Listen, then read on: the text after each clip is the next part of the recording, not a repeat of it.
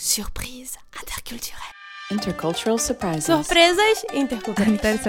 Ascharya. Surprise interculturales.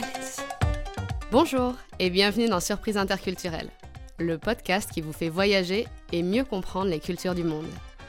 Je suis Charlotte Courtois, conférencière en diversité culturelle et fondatrice de l'ONG Constellatio. Je vous propose de vous raconter des histoires et anecdotes de voyage où j'ai été surprise par des réactions ou des coutumes d'ici et d'ailleurs. Le but? Découvrir ensemble ce qui est à la base de ces surprises pour savoir comment décoder, comment réagir et comment anticiper tout ça. Allez, je vous laisse découvrir l'épisode du jour. Bonne écoute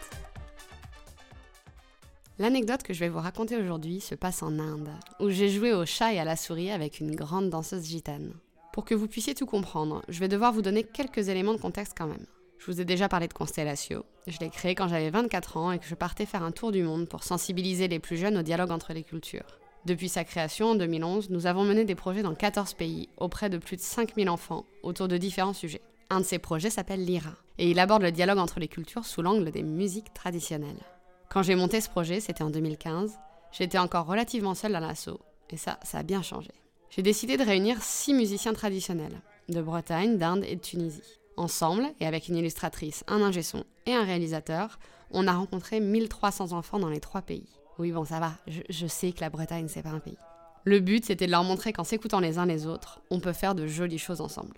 Lors de chacun des séjours, on menait des ateliers auprès d'enfants, dans des écoles, des hôpitaux, des orphelinats, etc. Et on préparait également la publication d'un livre pour enfants, qui s'appelle Le fabuleux voyage d'Arwen.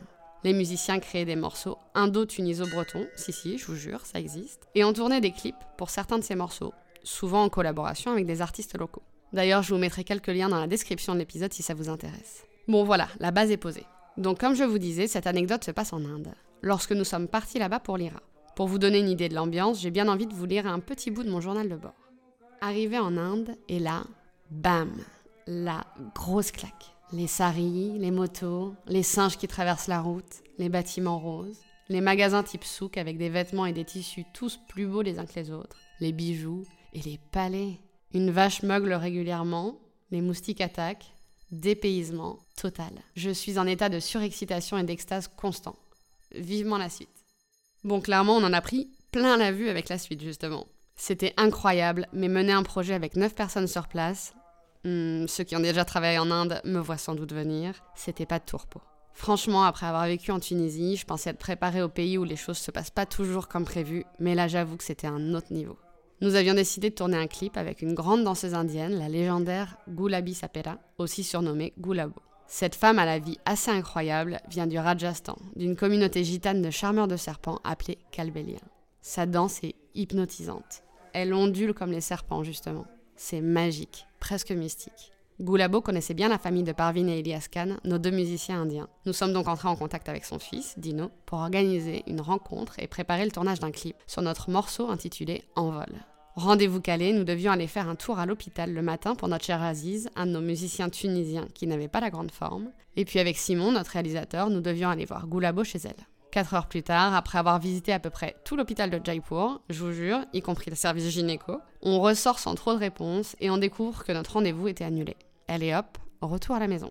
Deux jours après, j'étais un peu surexcitée quand nous sommes montés enfin dans le tuk-tuk pour aller d'Amber à Jaipur rencontrer notre grande danseuse. 20 minutes de route et de bouchons plus tard, je reçois un message. Ah bah non, finalement, elle est pas là, on fera ça une autre fois. Hop, demi-tour. Quelques jours après, Simon et moi nous trouvons enfin assis sur le canapé de Goulabo à siroter notre chai, le thé aux épices typique indien, à côté de son fils qui nous dit qu'elle ne devrait pas tarder. Alors on attend, on attend, on attend, et elle vient pas. À ce stade, il nous restait 4 jours avant de quitter l'Inde. Le stress commençait sérieusement à monter pour moi. Simon était franchement pas ravi. Alors j'ai fini par accepter la réalité. Elle ne viendrait pas. Et Dino, son fils, me raconte que lui aussi il danse. Alors je tente ma chance. Je lui propose de remplacer sa mère dans notre clip. Et il accepte. Le tournage aura finalement lieu la veille de notre départ. Dino était en retard, of course. Et moi je flippais, vous n'avez pas idée. Mais il est arrivé, juste à temps pour filmer au coucher du soleil. Et c'était fou un moment suspendu dans le temps. Nous nous sommes donc retrouvés avec une vidéo splendide, avec un danseur inhabituel, un homme, jeune, couvert de tatouages et de bijoux en perles, les cheveux longs et à moitié rasés, qui dansait comme dansent habituellement les femmes. Et ça, j'adore. J'en suis particulièrement fière, parce que c'est une facette du patrimoine culturel que j'ai envie de partager, surtout avec les enfants. La culture n'est pas figée. Il n'existe pas de pureté culturelle. Elle évolue, elle est source d'inspiration pour créer du nouveau sur la base de l'ancien, et chacun se l'approprie à sa façon. Ce que j'aimerais vous transmettre avec cette histoire, c'est que le respect d'un engagement est subjectif, et que selon les pays, il faut vraiment intégrer la part d'incertitude dans ces projets. Parfois, si vous partez tout fier avec votre programme bien ficelé, que ce soit pour visiter ou pour mener un projet pro, vous risquez d'être sacrément déçu. Certains deviennent dingues avec ça. Il y a même des personnes qui peuvent être extrêmement critiques sur cette question. Mais finalement, dites-vous que ça peut être aussi intéressant. Parfois, quand les choses ne se passent pas comme prévu, bah, ça permet d'autres choses qu'on n'aurait pas pu imaginer. L'avantage aussi de ces pays-là, c'est qu'on a beaucoup plus de liberté pour faire des choses de dernière minute, spontanément. En France, par exemple, essayez donc de demander à un artiste qui ne vous connaît pas de faire un tournage de clip avec vous deux jours après. Good luck. Je n'ai pas vraiment de solution magique, mais petits tips seraient ceux-là. Petit 1, intégrez l'incertitude dans votre calendrier prévisionnel. Petit 2, ne prenez pas un oui pour un oui, sûr et certain. Petit 3, prévoyez des plans B, C, D, E, même s'ils ne se passeront peut-être pas. Et petit 4, ou je dirais même grand 4, ayez confiance en votre capacité d'adaptation. Si on était par écrit, je placerais là mon petit hashtag préféré. Hashtag Don't worry, nothing is under control. Ah oui, et puis oubliez pas de respirer, surtout. Un cercle est un carré. Un carré est un cercle. Charlotte? Bon, j'espère que cette anecdote de voyage vous aura plu et qu'elle vous aidera à mieux anticiper les imprévus. Je suis curieuse d'avoir vos propres anecdotes et astuces dans des situations similaires. N'hésitez pas à venir me les partager sur Insta ou sur LinkedIn.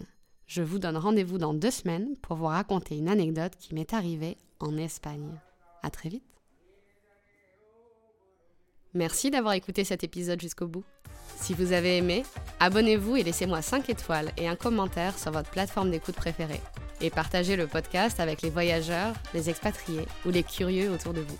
À dans deux semaines pour un nouvel épisode de Surprise interculturelle.